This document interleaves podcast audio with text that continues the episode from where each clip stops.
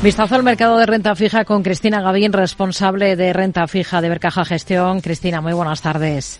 Hola, buenas tardes. Bueno, ¿qué ha sido lo más interesante esta jornada? Estamos viendo repuntes en los rendimientos de los principales bonos soberanos a dos días de esa reunión de tipos del Banco Central Europeo y con esa decisión del Banco de Japón hoy mismo de mantener su política monetaria sin cambios. ¿Con qué se queda?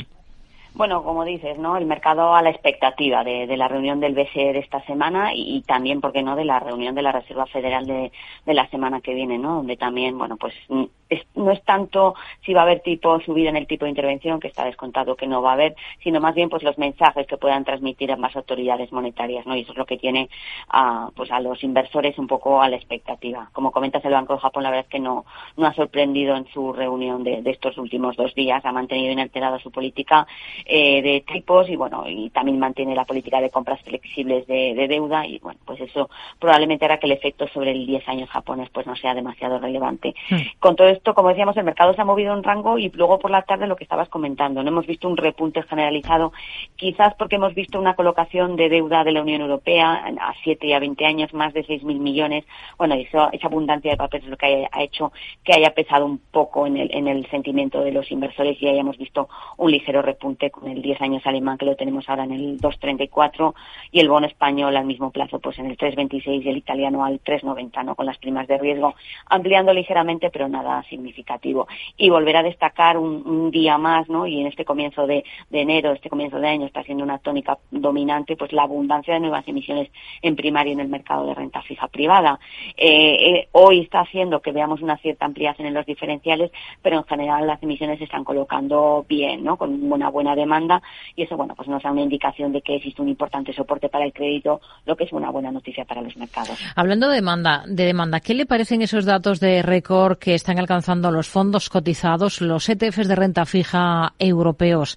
En el último ejercicio estamos hablando de 61.500 millones de euros. Bueno, es un dato interesante, ¿no? Porque demuestra que, la renta fija está experimentando un crecimiento relevante y eso obviamente pues también se ve reflejado en el incremento del volumen gestionado de ETFs.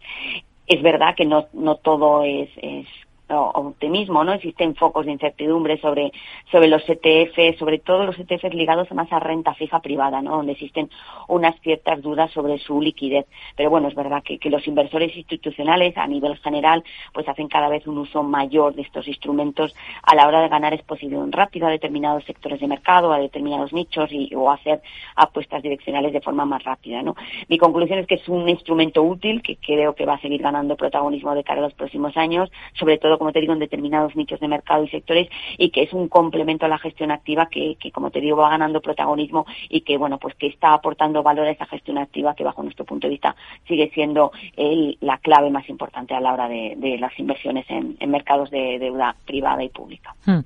Cristina, dos semanas después de que se destapase el caso Grifols, la CNMV dice que ya ha recibido toda la información que le ha pedido a la compañía y que ahora mismo está en proceso de análisis. Esto se puede alargar unas semanas Después de, estas dos semanas, como digo, ¿se ha estabilizado la deuda cotizada de Grifols? Bueno, a ver, es verdad que ya sabemos que los mercados son enemigos de la incertidumbre, ¿no? Y todo el ruido que hemos visto alrededor de la compañía, pues obviamente está afectando a la, no solamente a la acción, ¿no? Sino también a la deuda cotizada. Eh, lo hemos visto el castigo sobre todo en la deuda de menor prelación, ¿no? La deuda unsecure que tiene un rating B menos por parte de Standard Poor's y que por lo tanto pues estamos hablando de deuda de high yield de un rating muy bajo, ¿no? El bono de vencimiento 2028 que, que a comienzo de año cotizaba al 5,5, 6%, ha llegado a cotizar al 9 Ahora mismo lo tenemos en el ocho y medio, es decir, ha recuperado parte, pero desde luego está todavía lejos de los niveles iniciales.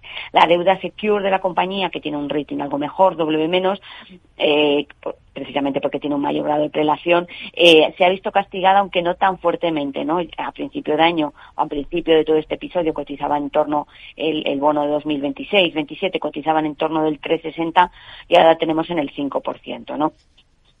Eh, no, ha, no ha recuperado, como vemos aquí, no ha llegado todavía a los niveles anteriores. ¿no? Eh, yo creo que todavía podemos ver cierto ruido, ¿no? porque, mm. como decimos, eh, existen muchas incertidumbres y, por lo tanto, bueno, pues eh, vamos a seguir viendo volatilidad en el nombre. Mm. Cristina Gavín, responsable de renta fija de Ibercaja Gestión. Gracias. Muy buenas tardes. Buenas tardes.